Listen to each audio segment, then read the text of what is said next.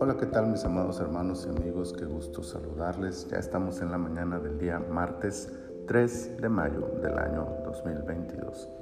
Esta es la temporada 16, el episodio 16 de nuestro devocional en su reposo.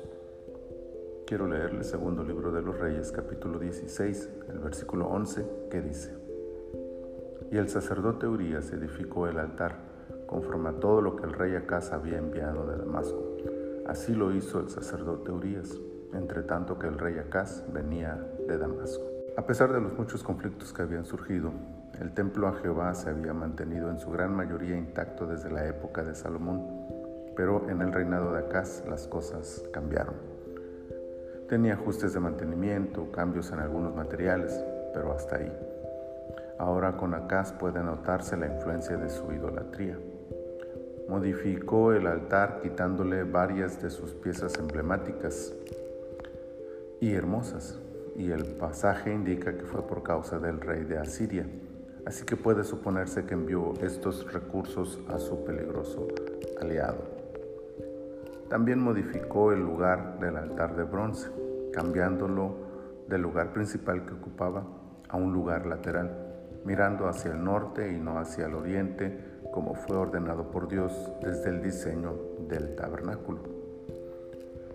Pero lo más grave de todo es que lo que motivó al rey de Judá a actuar así fue su deseo de instalar un nuevo altar en el templo, un altar que Dios no había ordenado, un altar cuyo original era utilizado para adorar ídolos falsos, un altar que ocuparía el lugar principal relegando el altar de bronce a un papel secundario sin importar qué tan bello o qué tan impresionante o qué tan atractivo sea esta o aquella doctrina o recursos o costumbre o tradición, el pueblo de Dios debe cuidar de no ofrecer su sacrificio, su adoración en altares que Dios no ha ordenado.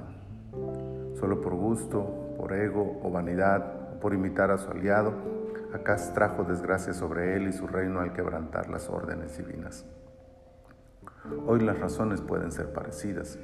Esta enseñanza es más atractiva, este estilo es más cautivador, este modelo es más moderno, esta doctrina es más motivadora. Y así se introducen en el templo, pero sobre todo en el corazón del hombre, altares, doctrinas que Dios no ordenó.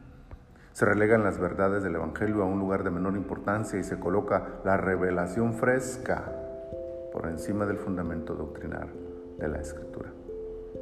Dios nos ayude para no colocar altares extraños en el corazón y mantenernos fieles a su palabra bendita como nuestra máxima regla de fe y conducta.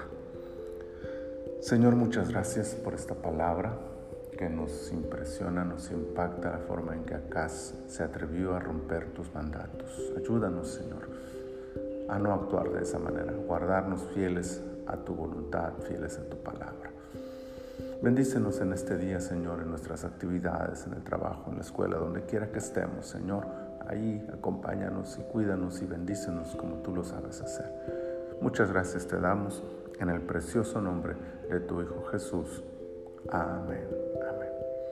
Mis amados hermanos, el Señor les bendiga abundantemente.